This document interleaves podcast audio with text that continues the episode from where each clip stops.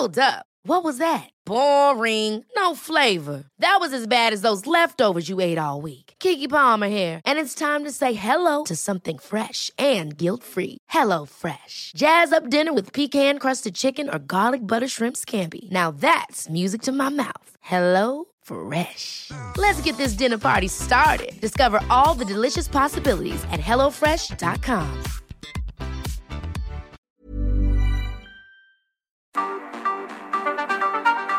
Heraldo Radio presenta Cámara de Origen, un nuevo espacio para enterarnos del trabajo de las legisladoras y legisladores en los Congresos de México. En Cámara de Origen tiene la palabra Carlos Zúñiga Pérez.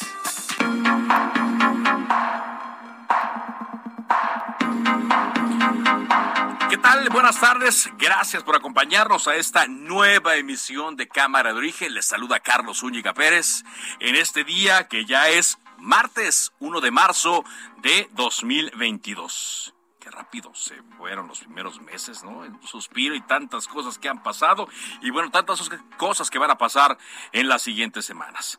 Le invito a que se quede con nosotros. En esta hora tendremos la actualización de la información y entrevistas que tienen que ver con el quehacer legislativo programa muy entretenido que tendremos en este día martes y arrancamos como todos los días escuchando cómo va la información a esta hora del día. San José de Gracia.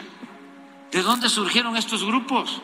De el gobierno que se impuso mediante el fraude, que declaró la guerra, que no atendió las causas de la inseguridad, de la violencia. Hugo López Gatel. Todavía queremos observar algunas semanas más que esta reducción se mantenga y que se mantenga estable.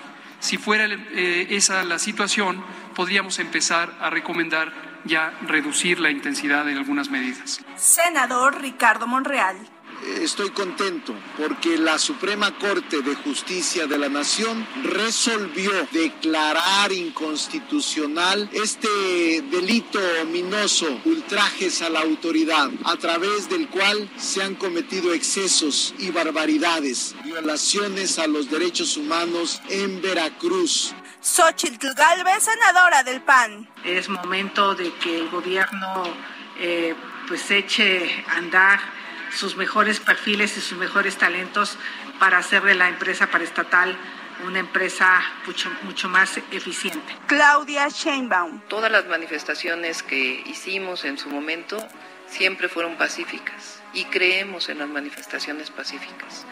Nosotros creemos que inclusive es mejor una manifestación pacífica, convence más que una manifestación que llega a actos violentos.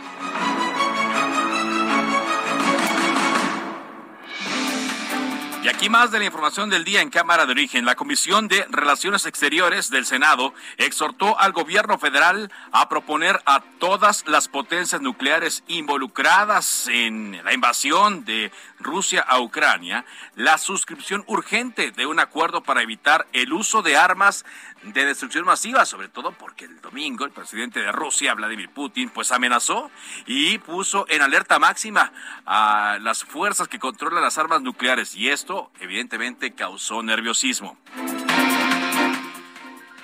Hoy la presidenta de la mesa directiva de la Cámara de Diputados, correjo, de la Cámara de Senadores, Olga Sánchez Cordero, tomó protesta a Daniel Alberto Cámara Ábalos y a Pablo Monroy Conesa como nuevos embajadores de México ante Haití y Perú. La Cámara de Diputados aprobó este martes un proyecto de decreto por el que se reforman tres artículos de la Ley General de Salud, mediante el cual, y mucho ojo aquí, los médicos del país van a estar obligados a incluir en sus recetas los nombres genéricos de los medicamentos que prescriban. Será una obligación, de muchos ya lo hacían, ya lo hacen, y tengo que reconocerlo, muchos ya lo hacen de una eh, manera de orientación a los eh, pacientes para que consigan el medicamento más barato, el medicamento genérico, vaya la sustancia activa y así puedan tener opciones a la hora de ir a la farmacia. Pero ahora, bueno, los diputados dicen que esta es una obligación y así lo tendrán que hacer todos. Al inicio de la sesión de este martes en San Lázaro, los diputados federales guardaron un minuto de silencio en memoria de las víctimas que ha dejado el conflicto armado en Ucrania, al tiempo que las fracciones de oposición condenaron directamente la invasión por parte de Rusia.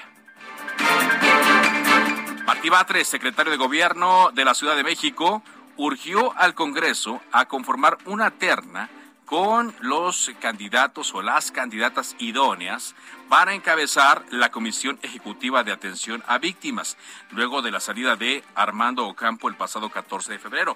Y la salida no se dio en malos términos, más bien como ha ocurrido en otras ocasiones, el gobierno federal utiliza la reserva de funcionarios del gobierno capitalino para llevárselos a un cargo, y en este caso se va el señor Armando Ocampo a la Procuraduría Fiscal.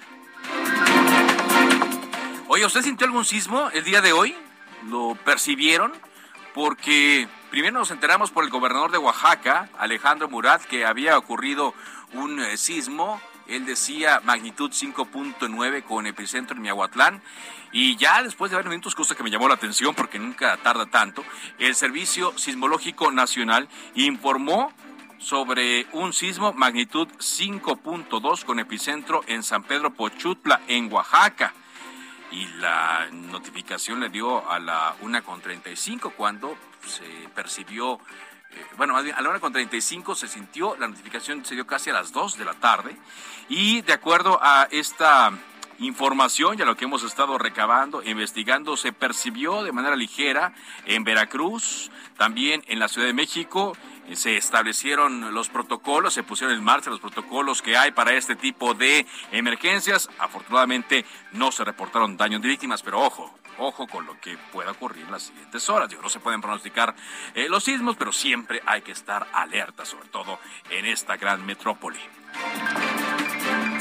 Y la Secretaría de Seguridad Pública y Protección Ciudadana informó el día de hoy lo que han averiguado sobre esta pues esta acción que fue videograbada en Michoacán. Y el presidente López Obrador también habló en la mañana sobre eh, unas reuniones que tendría el día de hoy. Pero vámonos contigo, Paco, Paco Nieto, para ver toda la información que se generó en este día, martes 1 de marzo, en la conferencia de prensa de Andrés Manuel López Obrador. Adelante, Paco.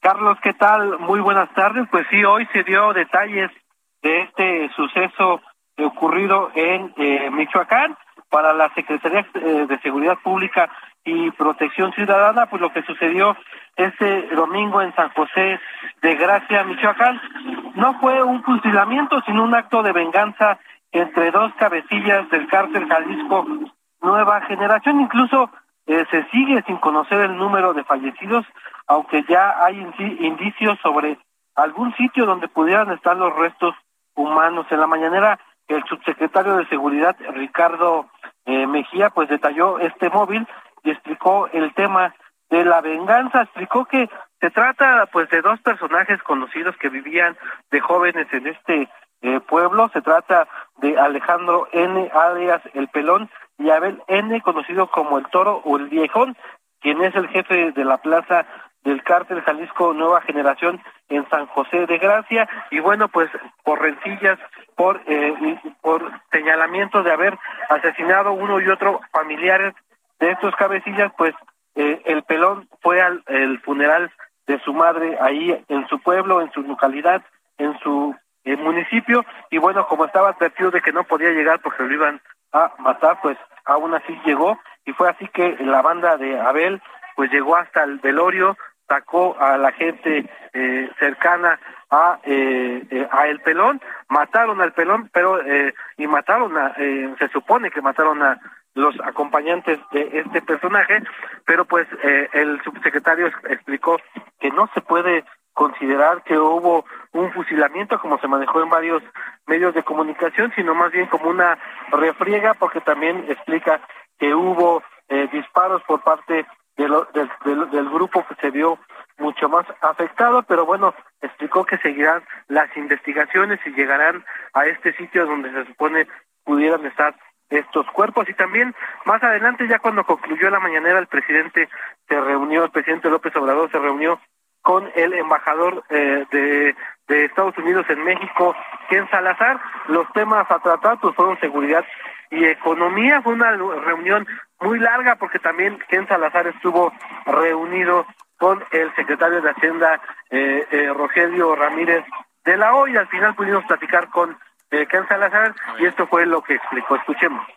La relación entre los Estados Unidos, Unidos y México es una relación buena, ¿no? Estamos trabajando en esto del bicentenario el marco de la seguridad entre las dos naciones. ¿no? Hay mucho trabajo que hacer y en eso la llevamos y ahí estamos nosotros enfocados. Entonces no hay, hay mucho éxito que estamos teniendo, tenemos mucho trabajo que hacer adelante y ahí es donde estamos comprometidos.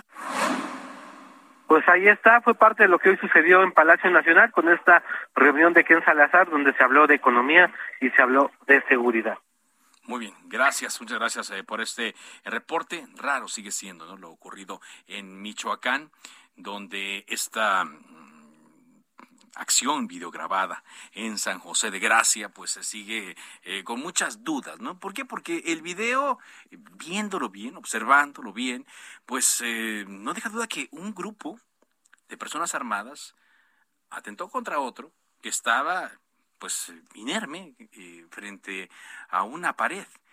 El video pues no capta todo lo ocurrido en eh, esos momentos, pero eh, ya después cuando vuelven a enfocar hacia el lugar donde estaban unos vehículos en color blanco y el grupo de personas que fueron sometidas por las personas armadas, pues ya no se alcanzan a ver. En la presentación también que hizo el subsecretario de Seguridad Ricardo Mejía Verdeja, pues eh, informan también de algunos eh, restos que fueron encontrados, informan también sobre agujeros en la pared, en un portón de una cochera y el gran misterio que todavía no se puede hasta esta hora dilucidar es dónde están los cuerpos de estas personas o dónde están estas personas. Lo que se alcanzó a ver a través de un video es que pues eh, eh, fueron apilados un grupo de cuerpos sobre la batea de una camioneta y hasta allí. Pero el hecho es que sí, son dos células que se estaban eh, peleando, antes aliados, ahora enemigos, con estas consecuencias. Bueno, cuando son las 4 de la tarde con 12 minutos, saludo en la línea telefónica de Cámara de Origen a Manuel Rodríguez, diputado federal del Partido Morena y presidente de la Comisión de Energía de la Cámara de Diputados. ¿Qué tal, diputado? ¿Cómo le va?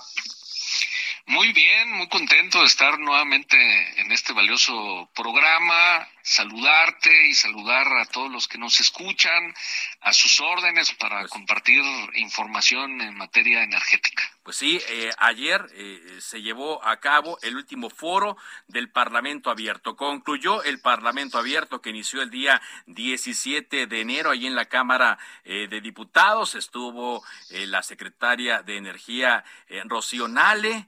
Eh, hubo también la presencia de eh, cinco gobernadores, solamente uno de oposición. Y bueno, se dio eh, esta serie de presentaciones, de, de, exposiciones sobre las distintas opiniones en torno a la reforma eléctrica. ¿Qué diría usted como presidente de la Comisión de Energía, diputado Manuel Rodríguez, de estos foros? ¿Sí, sí se toma en cuenta, sí se tomará en cuenta lo que ahí se mencionó? Bueno, primero comentar que desde un principio se estableció que no son vinculantes porque el Parlamento abierto es una consulta a los ciudadanos y quienes definen la parte legal pues, somos los legisladores, ¿no? Tenemos un mandato incluso constitucional en ese sentido, pero de que sí van a servir eh, como eje fundamental de el análisis, de la discusión y que incluso algunas de las opiniones que van a reforzar la iniciativa que recibimos originalmente eh, van a estar incluidos, sí, por supuesto. Pero también eh, eh, para quien nos escucha hay que entender que pues participaron muchos ponentes, no tan solo de manera pública en estos foros, sino presentando por escrito sus propuestas en el micrositio de la Cámara. Y es evidente que no pueden ser considerados todos porque además van en distintos sentidos, ¿no? Pero eh, sí, sí, muchas cosas coincidentes que ayudan a fortalecer la iniciativa seguramente ahí estarán reflejados y que, eh, en mi opinión, fue un ejercicio muy útil, muy amplio, muy democrático, en donde participaron eh, organizaciones sociales, indígenas, eh, académicos, especialistas, tanto el sector público como privado, generadores de energía privados, en fin, eh, fue muy, muy enriquecedor escuchar a tantas visiones, tantas opiniones y que, bueno, pues eh, demostramos el interés de que esto tenga la máxima publicidad porque no tan solo fue amplio, sino se proyectó siempre en vivo a través del canal del Congreso y a través de las distintas redes, tanto del canal como de la Cámara de Diputados y los medios de comunicación importantes como Heraldo de México, pues también participaron dando difusión en esto. Entonces, creo que eh, podemos decir que el balance fue muy positivo y que va a ser muy útil para el trabajo que viene ahora donde ya nos corresponde a los legisladores, a las diputadas y a los diputados, entrar al análisis, dictaminación y discusión de ese dictamen. ¿Para cuándo sería esto, diputado? Pues en la parte de procesar, clasificar y sacar conclusiones de todos los foros, calculo que nos lleva mínimo dos semanas más, dos semanas. máximo tres. Y posteriormente de eso estaremos ya listos para entrar al ejercicio de dictaminar y empezar el análisis y discusión de ese primer dictamen que elaboremos las Comisiones Unidas de Energía y Puntos Constitucionales y eh, pues ya los tiempos exactos no los determinará la Junta de Coordinación Política porque en un tema tan trascendental pues es evidente que necesitamos que los coordinadores de los distintos grupos parlamentarios pues se pongan de acuerdo en los tiempos exactos.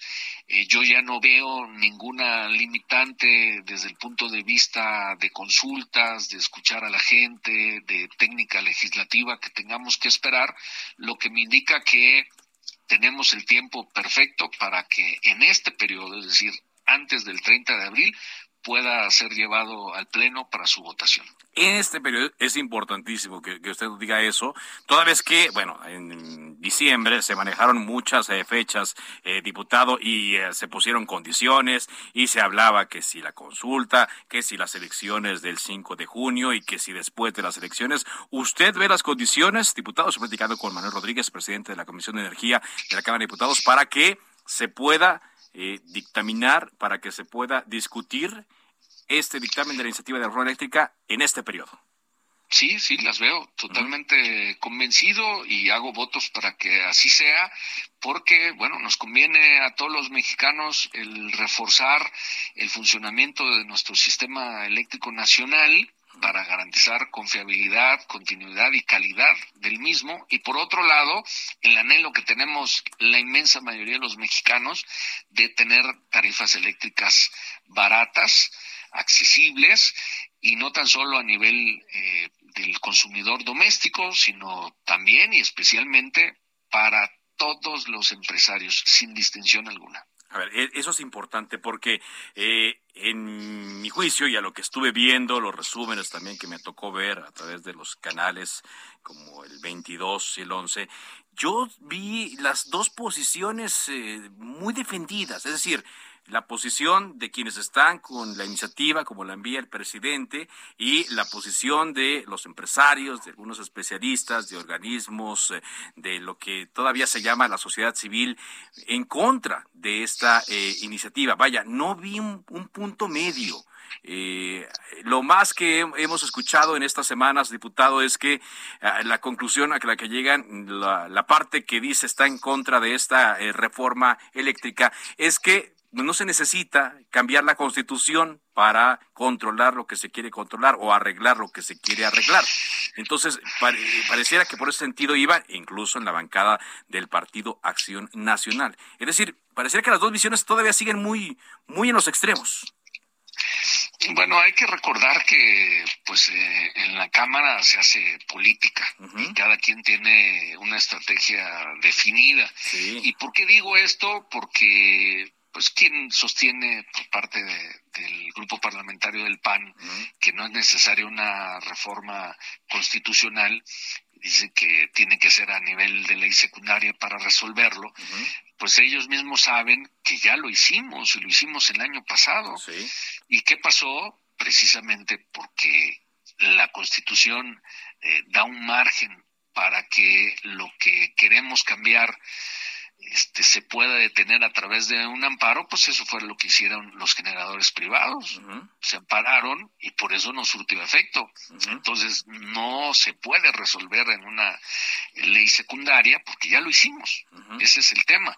Entonces, pues pareciera que no se acuerdan que eso lo hicimos hace exactamente un año y que está suspendido precisamente por amparos está suspendido por, por eso la intención de llevar esto a un cambio constitucional. Ahora, lo, lo, que siempre se ha dicho, diputado, es que Morena y sus aliados políticos en la Cámara de Diputados por sí solos no pueden, no podrían eh, obtener los votos necesarios para cambiar la Constitución. ¿Qué va a pasar? ¿Siguen en la negociación, particularmente con el Partido Revolucionario Institucional? Seguimos eh, en las pláticas con todos los grupos parlamentarios, pues para tratar de sumarnos a todos. Ya sabemos que el PAN, por decisión partidista, dijo, no va, bueno, ok, es derecho y, decisión de ellos.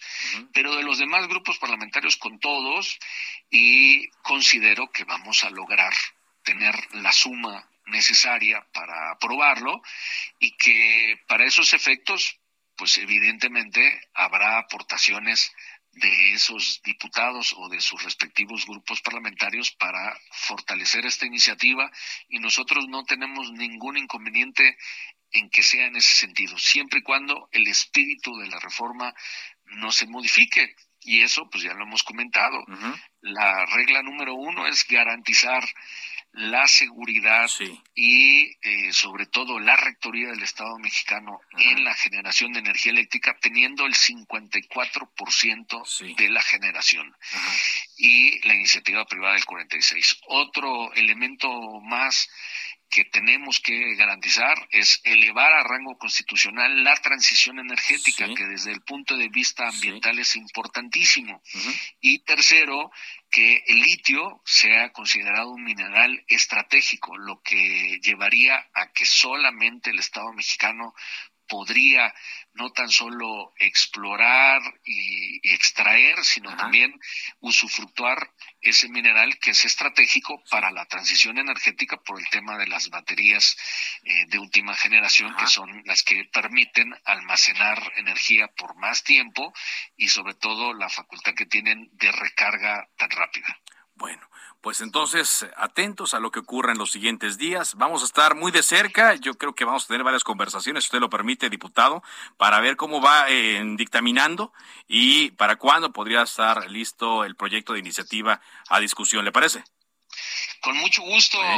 Yo estoy a la orden, eh, siempre con el mejor deseo de informar puntualmente a todos. Eso se trata. Muchas gracias, diputado. Hasta luego, un fuerte abrazo. Manuel Rodríguez, presidente de la Comisión de Energía. Iván Saldaña, adelante con tu reporte, Iván.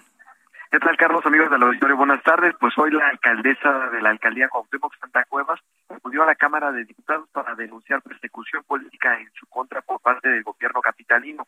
Pero al ser cuestionada por los medios de comunicación sobre el presunto reparto que hizo de pelotas con billetes de 500 pesos pegados, evadió contestar y decidió cortar la conferencia. Antes dijo esto, escuchemos. Pues para empezar, yo no vi ningún balón. Entonces desde ahí ya estamos mal. Y no, mi estrategia ha sido el trabajo y el esfuerzo y estar diario cerca con la gente. Inmediatamente la prensa insistió preguntando si son falsos los videos que circulan en redes sociales en los que se ve a gente desde el balcón de la sede de la alcaldía arrojando pelotas con los billetes durante un mitin del pasado lunes. Con un tono molesto, pues la alcaldesa acusó a la prensa de querer desviar el tema sobre la denuncia. Escuchemos lo que dijo. no nos desviemos. Estamos, estamos hablando. A ver, a ver, a ver, a ver, a ver, a ver. No, no, no, no, no, no, no. Compañeros, orden, por favor. El tema más importante, el tema más importante es la persecución política y de ahí no me van a sacar, ¿eh? Carlos, último, el candidato ofreció conferencia de prensa desde el Palacio Legislativo, acompañada y arropada por la bancada del PRD. Sí, así es. eh, y también por el presidente nacional del partido, Jesús Zambrano, dijo que va a desmentir los montajes de las acusaciones en su contra, eh, las denuncias que hay de policías. Bueno, pues ahí, ahí veremos entonces quién tiene la razón. Gracias, muchas gracias Iván, porque se tiene que investigar. El, el presidente de Morena en la Ciudad de México, Tomás Pliego, ya pidió una investigación sobre este presunto acto de la alcaldesa Sandra Cuevas, donde arrojó billetes de 500 pesos pegados a pelotas. A lo mejor no son balones, pero serían pelotas rojas. Digo, ya será la autoridad la que determine si la autoridad competente si cometió algún ilícito. Una pausa y regresamos a Cámara de Origen.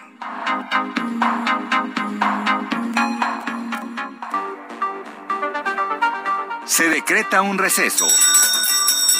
Vamos a un corte, pero volvemos a Cámara de Origen con Carlos Zúñiga Hi, I'm Daniel, founder of Pretty Litter. Did you know cats tend to hide symptoms of sickness and pain? I learned this the hard way after losing my cat, Gingy. So I created Pretty Litter, a health monitoring litter that helps detect early signs of illness by changing colors, saving you money and potentially your cat's life. Pretty Litter is veterinarian developed, and it's the easiest way to keep tabs on your fur baby's health right at home. Go to prettylitter.com and use code ACAST for 20% off your first order and a free cat toy. Terms and conditions apply. See site for details.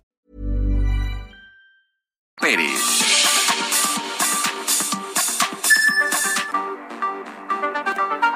Se reanuda la sesión. Volvemos a Cámara de Origen con Carlos Zúñiga Pérez.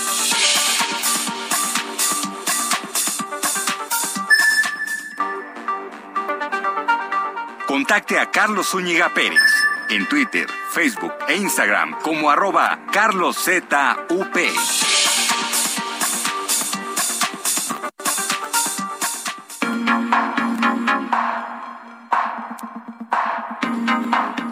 Avanzamos con la información en Cámara de Origen cuando son las 4 de la tarde con 30 minutos, tiempo del centro de México. Por cierto, hoy un día eh, de calor aquí en la capital, un día despejado y el sol está a todo lo que da.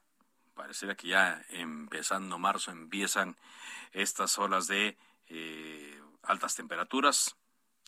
Muy hidratados hay que estar y muy protegidos también de la piel, según dicen los especialistas. Vámonos, hablando de protección, hablar de la estrategia en materia de seguridad aquí en la Ciudad de México. ¿Qué fue lo que dijeron hoy las autoridades en esta materia? Carlos Navarro, te escuchamos.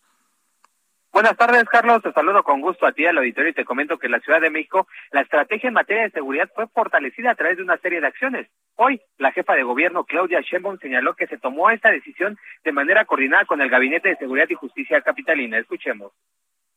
Se tomó la decisión de fortalecer esta estrategia de presencia y de eh, órdenes de, de, ejecutar estas órdenes de aprehensión que ya tiene la Fiscalía General de Justicia hacia generadores de violencia. Esto ya se hizo en un operativo muy importante en la alcaldía Cuauhtémoc. Eso no quiere decir que es un operativo y no hay presencia, continúa la presencia, pero fue muy importante este proceso que se realizó en la alcaldía Iztapalapa y se van a seguir desarrollando.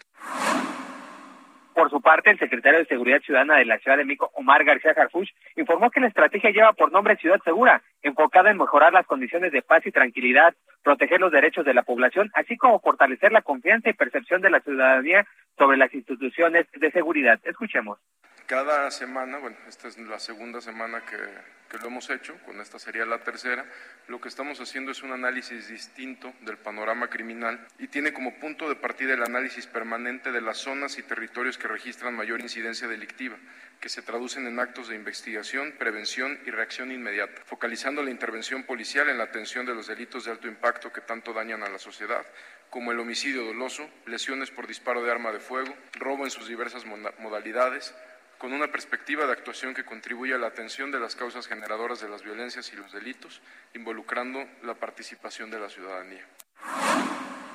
En ese caso, las operaciones policiales de la estrategia en cada embarcación comprenden cuatro días.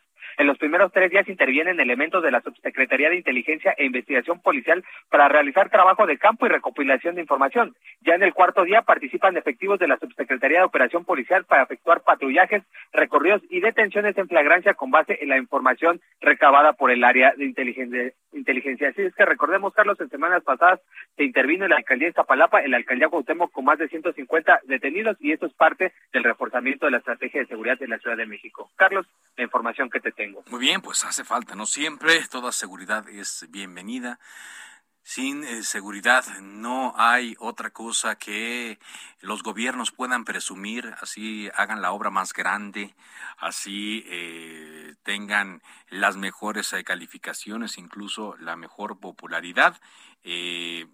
la seguridad es algo básico a lo que se le debe dedicar tiempo, a lo que se le debe dedicar estrategia y más ahora que cualquier evento de inseguridad se puede volver mediático debido a que todo el mundo tiene un teléfono celular, a la eh, proliferación de las cámaras eh, de circuito cerrado privadas que de inmediato eh, pueden dar a conocer un acto y que se filtran a redes sociales también, que se van a los medios de comunicación. Entonces las personas, a veces por más que se les diga que los delitos van bajando, como sí han estado bajando aquí en la Ciudad de México, a la hora que ven un video, a la hora que notan la presencia de una noticia, en sus eh, teléfonos celulares, en sus tabletas, dicen, pues yo no quiero pasar por allí porque es algo inseguro. Porque sabemos siempre que los eventos negativos están por encima de los eh, positivos. Entonces, ojalá y las cosas sigan así aquí en la capital de la República Mexicana y para ello pues entendemos que están trabajando eh, cada vez más las autoridades que son las encargadas de justicia. Bueno, pues tenemos también información que se está dando aquí en la Ciudad de México, porque y en la zona metropolitana, porque vimos imágenes de un fuerte accidente de una combi. Cuéntanos, Israel Lorenzana, ¿qué fue lo que pasó? Carlos Zúñiga, muchísimas gracias, un gusto saludarte esta tarde. Pues fíjate que fue un accidente muy aparatoso, como lo señalas, fue exactamente en el puente vehicular que atraviesa el periférico, me refiero al puente de la Avenida de los Maestros, son los límites de Tlanepantla con Atizapán, y bueno, pues es que aparentemente venía conduciendo exceso de velocidad, pierde el control y de manera literal se cae del puente vehicular hacia la zona del periférico y como dicen de manera también coloquial, Carlos, se llevó de corbata un espectacular que estaba colocado en el puente vehicular. El saldo fue de seis personas lesionadas, dos de ellas pues de gravedad tuvieron que ser trasladadas a bordo de una ambulancia a un hospital cercano para su atención médica y los otros cuatro fueron valorados por paramédicos de protección civil.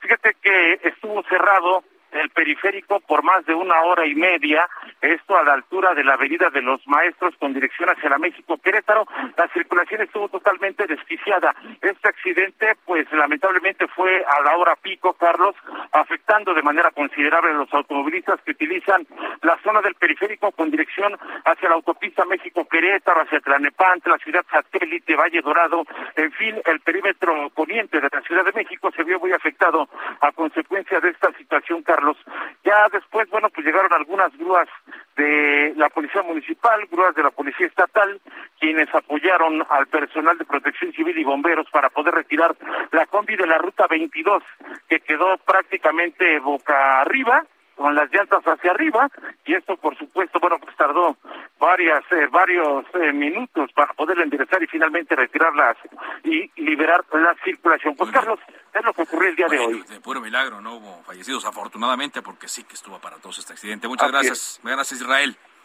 muy buenas tardes. Buenas tardes. Y cuando son las 4 de la tarde con 37 minutos, tiempo del centro de México, saludo al diputado Jorge Álvarez Maynés, coordinador de el Partido Movimiento Ciudadano, Movimiento Ciudadano en la Cámara de Diputados. ¿Cómo le va, diputado?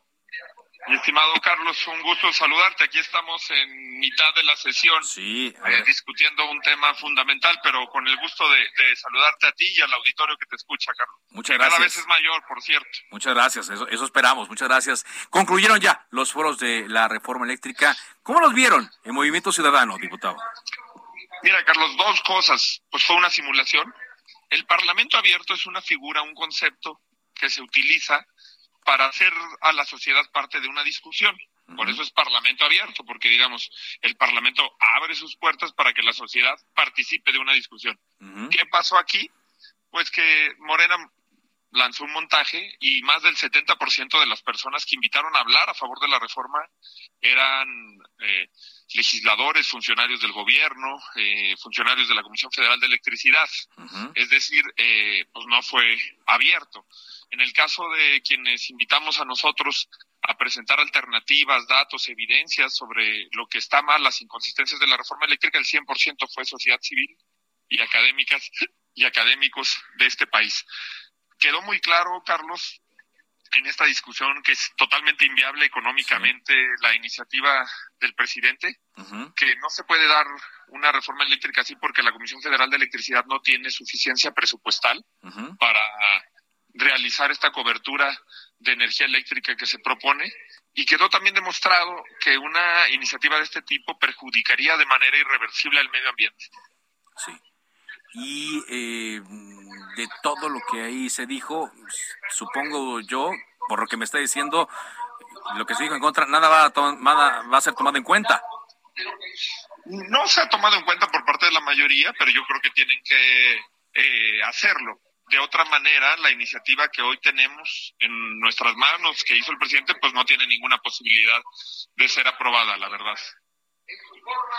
Dice el eh, diputado, presidente de la Comisión de Energía, con quien platicamos hace un rato aquí en Cámara de Origen con Manuel Rodríguez, que a partir de esto ellos eh, tendrían o, calculan que habría dos semanas para poder dictaminar y tener un proyecto a discutir en ese tiempo. Dice, todavía en este periodo ordinario de sesiones.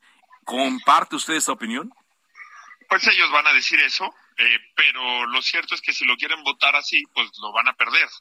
Entonces yo, yo me imagino que no lo van a votar porque si lo votaran en los términos en los que está hoy la propuesta de reforma eléctrica, que ha demostrado su inviabilidad, que ha demostrado que es la verdad una ocurrencia del señor Bartlett, este, una iniciativa que promueve el uso del combustóleo, de energías fósiles, eh, del carbón, energías contaminantes, que atenta contra el derecho al aire limpio que tienen nuestras hijas y nuestros hijos, que condena a la gente que vivimos en la Ciudad de México a seguir respirando el azufre que emite la termoeléctrica de Tula, a la gente que vive en la zona metropolitana de Monterrey a seguir respirando eh, toda la contaminación que produce la refinería de Cadereyta, pues no tiene ninguna posibilidad de ser aprobada en, estos términos. si ellos quieren modificar la propuesta, pues habría que discutirla y ver si, si en este periodo se puede y si quieren que se vote en contra, pues también, también estamos listos para ello. Pues sí. Por cierto, ahorita que dice lo de Monterrey, ah, me tocó ir ah, en fin de año y la, la nata de contaminación se alcanza a ver ah, desde Reynosa, cuando uno va hacia Monterrey y viceversa, ¿no? Pareciera que... O cuando aterrizas en la Ciudad de México en algunas ocasiones, Carlos, mira, la verdad es que ese es un tema que yo nunca lo había dimensionado. Ajá te, voy a ser sincero, hasta que fui padre hace tres años y medio. Y entonces, en la, me acuerdo mucho que de, a partir de ahí, pues empecé a checar la calidad del aire eh, antes de salir al parque con mi hijo, antes de sacarlo a pasear en la carreola o cualquier cosa. me empecé a tomar la costumbre que no tenía antes de checar la calidad del aire. Y es increíble, pero la inmensa mayoría de los días no había una calidad del aire que le garantizara a nuestros hijos condiciones para estar en los parques. Exacto. Eso es, es, es, atroz. Y si tú checas las estadísticas, los documentos, los reportes de trabajo de la Organización Mundial de la Salud, la pandemia, el, el, virus, el coronavirus, eh, COVID-19 eh, y sus diferentes variantes, hubiera tenido mucho menor impacto en muertes si no fuera por la contaminación del aire. En, en, aquellos países que no tienen contaminación del aire, el índice de mortalidad, de letalidad del virus fue menor. Una de las cosas que afectó muchísimo en la Ciudad de México fue esta mala calidad del aire. Entonces, no es un tema menor, no es un, antes, eh, yo me acuerdo antes el tema del medio ambiente era como un tema nuevo, de jóvenes, del futuro, de que algún día ese, ese momento ya nos alcanzó, Carlos. Este, ese momento en el que la contaminación tiene consecuencias en nuestra calidad de vida ya nos alcanzó y creo que es una cuestión que, que no es menor, al contrario, es una cosa fundamental. Bueno, ustedes seguirán en la postura, el voto en contra de Movimiento Ciudadano en los términos en los que se encuentra eh, esta iniciativa, en el momento en el que se no importa si sea este, este periodo, el que venga o un extraordinario. Así es, Carlos. Nosotros en ese sentido no andamos con las tibiezas del PRI, para decirlo con todas sus letras. Nosotros tenemos una postura clara y no andamos en la negocia que anda el PRI. Bueno. Así. Así tal bueno, Sí. Eh, eh, ¿Y, existirá entonces el, el, primor? Pues sin duda, eso es evidente. Ahorita justamente estamos a punto de votar una iniciativa que es anticonstitucional, sí. que pretende impedirle al Tribunal Electoral resolver sobre asuntos parlamentarios, que vulnera la división de poderes y que pues la van a aprobar el, Morena y el PRI. Ajá. Así como se aprobó lo de que regresaran el dinero, aparentemente. Las triangulaciones eh, ilegales que, que hicieron con los fideicomisos de los damnificados, que nunca le llegaron los damnificados, o con las que compraron más de 390 millones en inmuebles. Sí. Y esta iniciativa, digo, vaya, que se presenta de hoy, que se discute y que será aprobada gracias a la unión de PRI y Morena, fue a raíz de eh, la queja que ustedes eh, pusieron como Movimiento Ciudadano al ser excluidos de la Comisión Permanente. Así es, de una resolución del Tribunal Electoral que la semana pasada se convirtió en jurisprudencia en la que nosotros reclamamos que nosotros tuvimos el doble de votos el PT, eh, Carlos, y que el PRD, y a nosotros no nos dieron lugar en la permanente y a ellos sí, pues eso, eso es una falta de, no solamente es una falta de respeto para movimiento ciudadano y de la pluralidad, sino que lo que dijo el tribunal es que esas tres millones y medio de personas que votaron por nosotros tienen derecho a la representación al igual que los demás. Eh, es, eh, y, y, eso es lo que se está queriendo hoy eh, sancionar, que es absolutamente ilegal. ¿Y ahí se queda? ¿O, ya, no, ya no se puede hacer nada? Eh, pues sí, sí se puede, porque si lo hacen ley, que además este vamos a ir a la Suprema Corte de Justicia de la Nación y se va a declarar inconstitucional, te lo aseguro. Eh, tenemos plena confianza, sí. Van a ir a la Corte y para que se declare esto inconstitucional. Como pasó con el delito de ultrajes a la autoridad, que le dijimos hasta el cansancio al gobernador de Veracruz, que era criminal, lo que estaban haciendo al encarcelar a miles de personas injustamente, que era inconstitucional el delito del trajes a la autoridad, se lo dijo la Comisión Nacional de Derechos Humanos, se rehusó a derogar el delito y hoy la Suprema Corte de Justicia de la Nación el lunes lo acaba de declarar inconstitucional, lo mismo pasaría. Bueno, pues eh, vamos a ver qué sucede en las siguientes semanas. Diputado, gracias por esta conversación. Gracias, Carlos. Saludos. Jorge Álvarez Maynés, eh, diputado del Partido Movimiento Ciudadano y coordinador de esta bancada en diputados. Con pues esta noticia dice que ellos no son tibios como el PRI y no van a votar a favor de la reforma eléctrica. Y hay otros temas que están discutiendo ahí en la Cámara de Diputados. Eh, por ejemplo, la bancada del PAN presentó una iniciativa de ley para reformar el Código Penal Federal también la Ley Orgánica del Poder Federal y el Código de Procedimientos Penales en materia de protección a periodistas. Esto para garantizar la integridad de mis eh, colegas. Vamos a conocer un poco más de esta iniciativa con el diputado Jorge Insunza Armas, que está en línea telefónica, diputado del PAN. ¿Cómo le va? Buenas tardes. Buenas tardes. gracias. Un saludo a todo el auditorio y gracias por la oportunidad de saludarlos. ¿Cómo va esta iniciativa? ¿De qué se trata, diputado? Bueno, básicamente es una iniciativa que pretende contener el clima de violencia que se viene acrecentando eh, en contra de quienes ejercen el oficio del periodismo.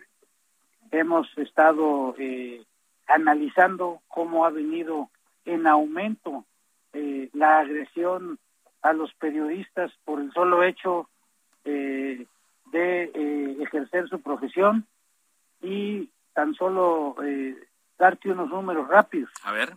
Entre eh, el año 2000 y el año 2018, es decir, eh, en 18 años, de acuerdo con los números de la Secretaría de Gobernación, fueron asesinados 134 periodistas en México en 18 años. 130. Esto te da un promedio más o menos de 7.5 periodistas asesinados por año durante estos 18 años. A partir del 2018 eh, a la fecha, eh, de acuerdo con los números de la propia eh, Secretaría de Gobernación, hasta el 21 de octubre teníamos en números que reconoce el gobierno 47 periodistas muertos, más sabemos que en este 2022, en los primeros dos meses, tenemos ya seis periodistas muertos. Bueno, creo que se cortó. No, aquí estamos, aquí estamos. Sí, estoy escuchando las cifras. Estamos reflexionando sobre esta preocupación que hay a propósito de esto, ¿no? Y hay un dato que me parece que es contundente. Eh, entre eh, el periodo del 2000 al 2018 se presentaron 798 denuncias de agresiones contra periodistas. De estas 798 denuncias, solo dos hechos fueron eh, tuvieron sentencia. Es decir, quedan impunes eh, los eh, crímenes en contra del periodismo, los atentados en contra de la libertad de expresión, y este es el motivo por el cual el Grupo Parlamentario de Acción Nacional ha presentado esta iniciativa. Muy bien. Eh, aquí lo daba yo en introducción a su entrevista, es la reforma a varios, eh, eh, varios instrumentos legales, que hay varias leyes. ¿Qué, permitiría esta, esta iniciativa de ley si en caso de ser aprobada? ¿O qué incluye más bien? ¿Más castigos, mayor protección, más presupuesto? ¿Qué es, diputado? Sí, mira, ah, es una recapitulación.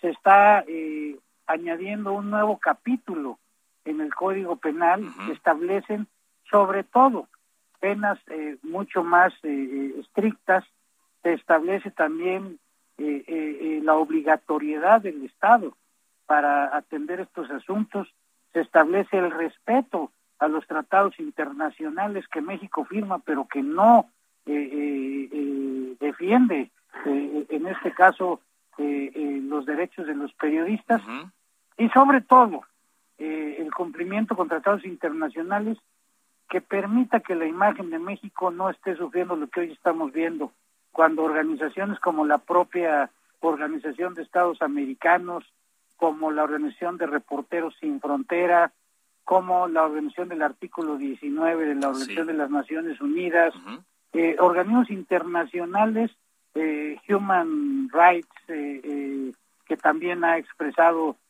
lo peligroso que es el ejercicio del periodismo en México, o las propias declaraciones del secretario de Estado norteamericano Anthony Blinken, que causaron pues una polémica con el presidente de la República, pero en las cuales solo está mencionando la preocupación que hay a nivel internacional por el clima de agresión que sufren los periodistas en México. Así es. Bueno, aquí también lo importante será que haya una disposición para poder detener a las personas, porque de nada serviría, diputado, tener leyes muy buenas que castiguen más si no hay a quien presentar ante un juez cuando matan a un periodista. Desgraciadamente es la impunidad del fenómeno. Sí, exacto. Eh, es eh, parte de la causa de todo esto. El avance del crimen organizado, eh, sobre todo en algunas regiones del país y el control territorial que tienen sobre eh, eh, algunas regiones del país eh, hace todavía más peligroso el oficio del periodismo. Y efectivamente, si no combatimos la impunidad, si no estamos presionando a la autoridad para que ejerza y se cumpla con las leyes, pues sí, desgraciadamente tenemos los resultados que tenemos. Sin embargo, el perfeccionamiento de las leyes, el hacer leyes más estrictas, esperemos generen condiciones para que sean castigados y no queden impunes muchas de estas agresiones a periodistas. Ojalá, ojalá. Eh, ¿Ya se presentó la iniciativa? Ya se presentó la iniciativa, se presentó la semana pasada por eh, el grupo parlamentario en su conjunto. Muy bien. Pues le agradezco mucho, eh, diputado, que nos haya dado más información y pues sí que le pondremos lupa porque nos interesa mucho. ¿eh? Al contrario, agradeciendo mucho el espacio y saludando a los amigos del Heraldo. Muchísimas gracias. Muchas gracias. Gracias a eh, Jorge Insunza Armas, eh, diputado federal del Partido Acción Nacional. Y lo he dicho yo en muchas ocasiones aquí en Cámara de Origen, en estos micrófonos, no es que los periodistas seamos personas especiales, no es que incluso estemos por encima del resto de los mexicanos. Y no es que todos los periodistas nos encontremos en las mismas condiciones de riesgo. Este tipo de iniciativas eh, podría ayudar sobre todo a aquellos periodistas que le hemos estado reportando viven en zonas donde no se puede trabajar de una manera correcta. Tamaulipas, Sonora, Sinaloa, Michoacán, eh, Oaxaca a veces guerrero, y también eh, cuando eh, los periodistas enfrentan complicaciones por parte de personas ejerciendo el poder para poder llevar a cabo eh, su trabajo. La función del periodista es importante en una sociedad para reportar bien los hechos, registrarlos y difundirlos con la mayor fiabilidad posible matar a un periodista es matar una forma de informarse, por más de acuerdo o por más en desacuerdo que nos encontremos con alguien. Aquí lo relevante, como le decía al diputado Insunza, es que pues aquellas personas que cometen algún acto contra un periodista, los amenazan o los matan, pues sean ubicados, sean detenidos, sean procesados. Las leyes en México son buenas eh, a veces endurecerlas, y yo me quedo pensando mucho en eso, no sé de qué servirán si no hay alguna persona detenida, vaya, no hay un castigo ejemplar. Y no solo estamos hablando de matar a periodistas, ¿eh? también de los feminicidios, de los homicidios que ocurren a diario en la calle, en las casas, en la combi o en, por ejemplo, San José de Gracia. Hace falta tanta justicia aquí en el país y tanta coordinación en todos los entes que pues quizá debería haber una ley para obligarlos a juntarse cuando menos una vez a la semana para que discutan los casos que están atorados. De esta forma llegamos a la parte final de Cámara de Origen. Gracias eh, por habernos acompañado. Le invito a que siga en la programación de El Heraldo Radio, enseguida referente informativo. Mi nombre es Carlos Ulliga Pérez y le esperamos mañana a las 4 de la tarde, tiempo del Centro de México, con la información. Por ahora es cuanto. Buenas tardes.